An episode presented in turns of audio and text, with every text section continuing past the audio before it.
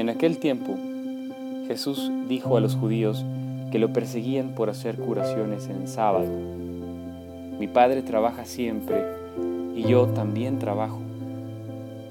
Por eso los judíos buscaban con mayor empeño darle muerte, ya que no solo violaba el sábado, sino que llamaba Padre suyo a Dios, igualándose así con Dios. Entonces Jesús les habló en estos términos. Yo les aseguro, el Hijo no puede hacer nada por su cuenta y solo hace lo que le ve hacer al Padre. Lo que hace el Padre también lo hace el Hijo.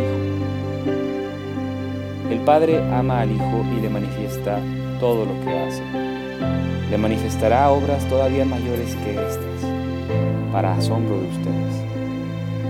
Así como el Padre resucita a los muertos y les da la vida, así también el Hijo da la vida a quien Él quiere darse. El Padre no juzga a nadie, porque todo juicio se lo ha dado al Hijo, para que todos honren al Hijo como honran al Padre. El que no honra al Hijo tampoco honra al Padre.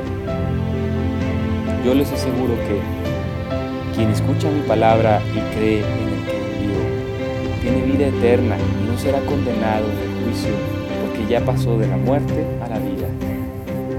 Les aseguro que viene la hora, y ya está aquí, en que los muertos oirán la voz del Hijo de Dios, y los que la hayan oído vivirán.